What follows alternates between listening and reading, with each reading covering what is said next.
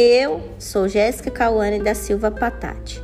Moro em Lucas do Rio Verde desde 2009.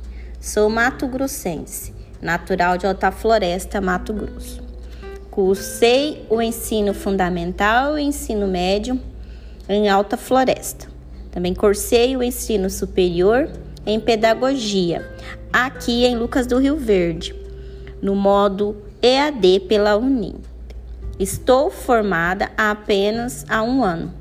Lucas do Rio Verde é uma cidade próspera e muito promissora. Conta hoje com pouco mais de 60, 60 mil habitantes.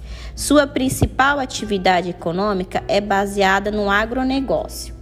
Lucas do Rio Verde foi emancipada em 4 de julho de 1988. Conta com um distrito chamado Groslândia Lucas de Rio Verde fica a 350 quilômetros da capital Cuiabá. Sua rodovia de acesso BR-163. Clima tropical de savana, com duas estações bem definidas. Em nossa cidade temos alguns pontos turísticos e monumentos. Entre os pontos turísticos se destacam o Lago Hernani José Machado e o Lago Jarimilho. E alguns dos monumentos mais conhecidos são a estátua do porco Luquinhas e que fica na entrada da cidade, às margens da BR-163. A galinha preciosa, que representa a avicultura do nosso município.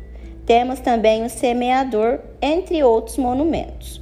Sou muito feliz nessa cidade, pois aqui vivo e constituí minha família.